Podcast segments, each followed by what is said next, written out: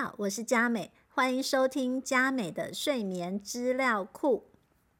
我们今天呢要来讲的议题呢是鬼压床。大家有没有鬼压床的经验？遇到这种情况的时候呢，是不是马上就想说，是不是该去庙里面拜拜了，或者是要去拿个衣服去收金？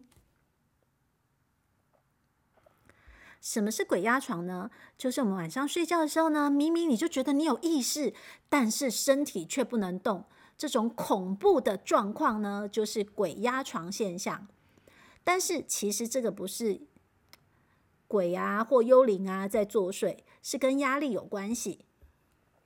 鬼压床在医学上呢，是称为睡眠瘫痪症，与快速动眼期有相关。睡眠分为身体休眠的快速动眼期，以及脑部休眠的非快速动眼期。快速动眼期的时候呢，我们的大脑呢，它仍在活动，所以会边做梦边整理记忆，与梦中做相同的动作呢，就会非常的危险。所以快速动眼期的特征就是身体呈现放松的状态。然后这时候呢，我们的舌头的肌肉呢也会处于放松的状态，所以会感到呼吸比较困难一点。那由于呼吸啦、脉搏啦、血压紊乱，快速动眼期的期间呢，也会被称为自律神经的风暴。健康的睡眠周期啊，我们通常呢是从非快速动眼期开始。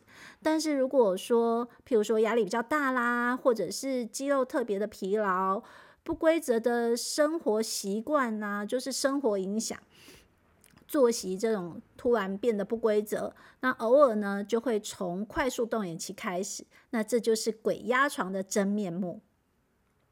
所以说，通常呢，你会发觉很多人都是在旅行啊、出差中呢，最常会发生鬼压床的这种状态。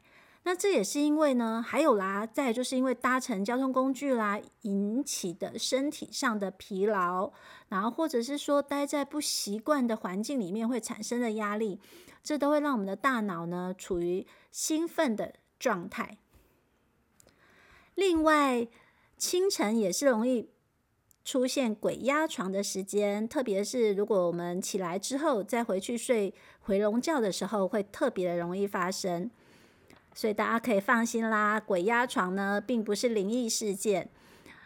所以，万一有遇到那种情况的时候呢，其实过一阵子就会恢复了。所以我们就慢慢的呼吸，让我们的心情平静下来就可以了，不要越紧张越慌，然后自己吓自己。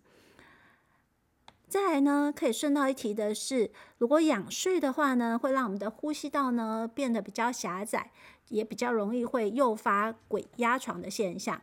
所以，如果常常被鬼压床的人呢，可以试着改侧睡，就会减少这种情况的发生。